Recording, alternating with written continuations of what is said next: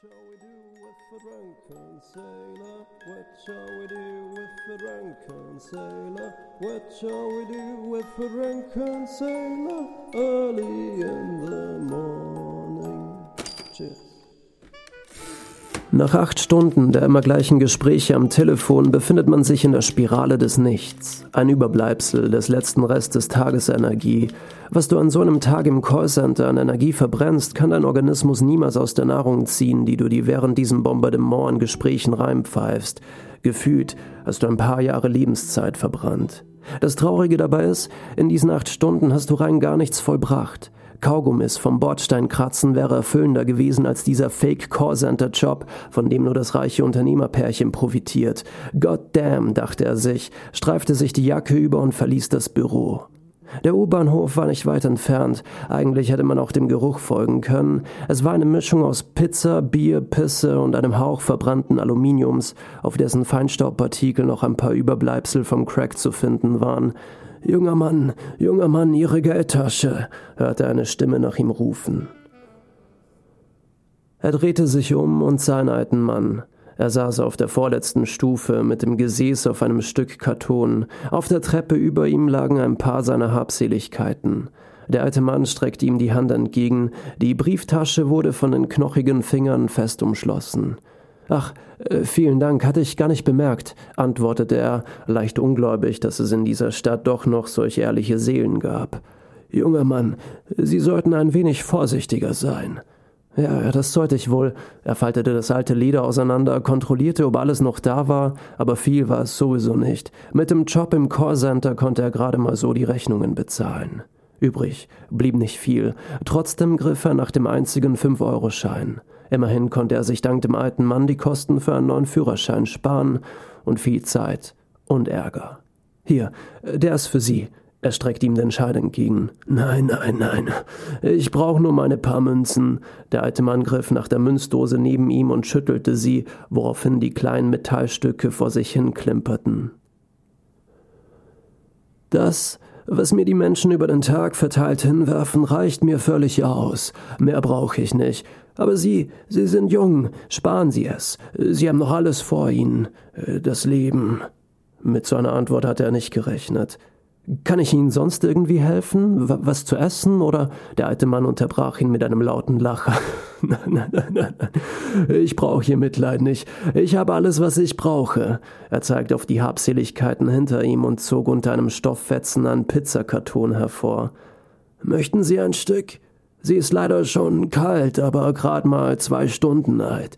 Nein, danke, ich hab zu Hause noch was von gestern Abend im Kühlschrank, das will ich. Der alte Mann unterbrach ihn erneut. Na gut, ich weiß, ich weiß, wie Sie, wie Sie mir helfen können. Bitte, setzen Sie sich zu mir, wenn ich meine Pizza esse. Ein bisschen Gesellschaft würde mir nicht schaden. Hier auf die Stiege? Ja, genau. Lassen Sie sich von den Menschen hier nicht stören, die hier vorbeilaufen. Sobald Sie mit dem Hintern auf den Beton setzen, sitzen, werden Sie unsichtbar. Los, probieren Sie es aus. Es ist das der wohl einfachste Zaubertrick auf, auf dieser Welt. Er überlegte kurz, machte dann aber zwei Schritte in die Richtung des alten Mannes und saß sich neben ihm auf die Stufe. Na, sehen Sie, Jetzt sind sie unsichtbar. Manchmal, ob Sie es glauben oder nicht, bleibt hier sogar die Zeit stehen. Was schätzen Sie? Äh, wie alt bin ich? Puh, ich würde sagen Ende 60, Anfang 70. Der alte Mann lachte wieder herzhaft drauf los. nein, nein, nein, das war ich vor über 20 Jahren. Ich bin vor einer Woche, lassen Sie mich kurz überlegen, 93 geworden. Wollen Sie wirklich nichts von meiner Pizza? Er schüttelte mit dem Kopf, leicht ungläubig, denn der alte Mann hatte sich wirklich gut gehalten. Nein, danke, alles, ich habe wirklich keinen Hunger. Na gut, er nahm einen kräftigen Biss. Schlafen Sie denn auf der Straße oder in einer Unterkunft? Der alte Mann griff nach seinem Bier, um das Stück Pizza besser runterspülen zu können. Zähne hatte er nur noch eine Handvoll. Ach, schon lange nicht mehr. Also in der Unterkunft. Da klauen sie mir immer mein Zeug. Ich habe paar Orte, an denen ich abwechselnd übernachte. Habe ein kleines Zelt. Er tippte mit der Hand auf die zusammengerollte Plastikplane, die er auf einem großen Rucksack gespannt hatte. Na los, fragen Sie mich. Ich sehe sie in Ihren Augen. Was sehen Sie in. Er unterbrach ihn schon wieder. Äh, dass du meine Geschichte wissen willst und nahm erneut einen kräftigen Schluck von seinem Bier. Er war nun auf das Du gewechselt. Ja, also natürlich würde es mich schon interessieren, wenn Sie wirklich schon so alt sind. Du, wenn du wirklich schon so alt bist, dann hast du bestimmt einiges erlebt. Der alte Mann nickte ihm zustimmend zu. Kann man so sagen. Kurz war es still zwischen den beiden. Die Menschen huschten an ihnen vorbei, während sie zur U-Bahn eilten. Keiner von ihnen würdigte sie eines Blickes. Der alte Mann hatte recht. Sie waren unsichtbar geworden. Dieser holte nun tief Luft und durchbrach nach einer Weile die Stille, die eigentlich keine war, sondern eigentlich eine Mischung aus wirren Klängen der Großstadt. Mein Vater hat in Russland gekämpft, kam aber nie nach Hause. Uns wurde berichtet, dass er im Gegensatz zu vielen seiner Kameraden einen schmerzlosen Tod hatte.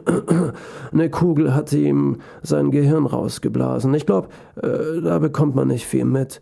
Meine Mom war eine Trümmerfrau, starb aber ebenfalls sehr früh. Weiß nicht, ob dir das was sagt. Trümmerfrauen? Doch, doch, sagt mir schon was. Die Frauen hatten nach dem Krieg die Städte aufgeräumt. Der alte Mann definierte es ein wenig genauer. Genau. Sie hatten ähm, mit den Frauen, also die ganzen Frauen hatten das Geröll abtransportiert, die Blindgänger und die Leichen ausgegraben. er öffnete sich ein neues Dosenbier. Ich hatte manchmal geholfen, äh, bin nebenbei in die Schule. Ich war gut, ich war ein guter Schüler. Meine erste Freundin hieß Margret. Sie war wunderschön. Verträumt starrte er auf den dreckigen Beton neben ihm. Die Liebe ist eine tolle Sache. Er schmunzelte verträumt vor sich hin. Und Sex. Hast du viel Sex? fragte er der Alte. Ja, also normal, ich äh, bin viel am Arbeiten. Arbeiten? Ich hatte einige Jobs. Äh, Müllabfuhr, Zeitungsträger, Sicherheitsdienst bis ins Büro. In den 80ern hatte ich sogar eine eigene Firma, die äh, pleite ging. Was für eine Firma? Im Textilbereich, hatte ein paar Webmaschinen gekauft, äh, bis dann alles ins Ausland verlagert wurde. Die Kommunisten in China waren nun mal billiger als wir. Und Kinder? Hast du, hast du eine Familie? Drei Stück. Also drei Kinder, die wollen aber nichts mehr von mir wissen, kann ich verstehen. Darf ich fragen, warum? Der alte Mann verstummte für ein paar Sekunden und durchbrach sein Schweigen mit einem lauten Seufzer, als er wieder nach dem Bier griff. Dieses Mal nahm er nicht nur einen kräftigen Schluck, sondern gleich mehrere, beinahe die halbe Dose. Der Egoismus ist unser aller Tod, schoss es plötzlich aus ihm heraus. Junger Mann, Halten Sie Ihr Ego im Schach. Ihr Ego ist Ihr größter Feind. Er hatte nun wieder mit der Anrede per Du aufgehört, was ein wenig verwirrend war, und so antwortete er dem alten Mann ebenfalls in der Höflichkeitsform. Was meinen Sie mit Ego? Egoismus? Waren Sie ein egoistisches Arschloch, junger Mann? Ein Wichser? Ein Narzisst? Geld? Ich sah irgendwann nur noch Geld. Ich hab die Liebe meiner Kinder in Geld gewogen. Bedingungslose Liebe, davon hatte ich nicht mal gehört. Ich war ein Dummkopf. Das tut mir, das tut mir leid für Sie. Er wusste nicht, äh, wie er darauf antworten sollte. Ich könnte Ihnen noch viel mehr erzählen, bei Gott. Sie könnten einen schönen Roman daraus schreiben, aber wissen Sie was? Er stopfte sich ein großes Stück Pizza ins Maul. Merken Sie sich? Er spürte, er spülte es wieder mit einem großen Schluck Bier nach unten. Merken Sie sich eins. Der Egoismus ist unser aller Tod. Seien Sie kein Arschloch. Der alte Mann griff nach seinem Rucksack, verstaute darin die Münzdose und zog sich die Jacke über. Wohin gehen Sie jetzt? Weiter.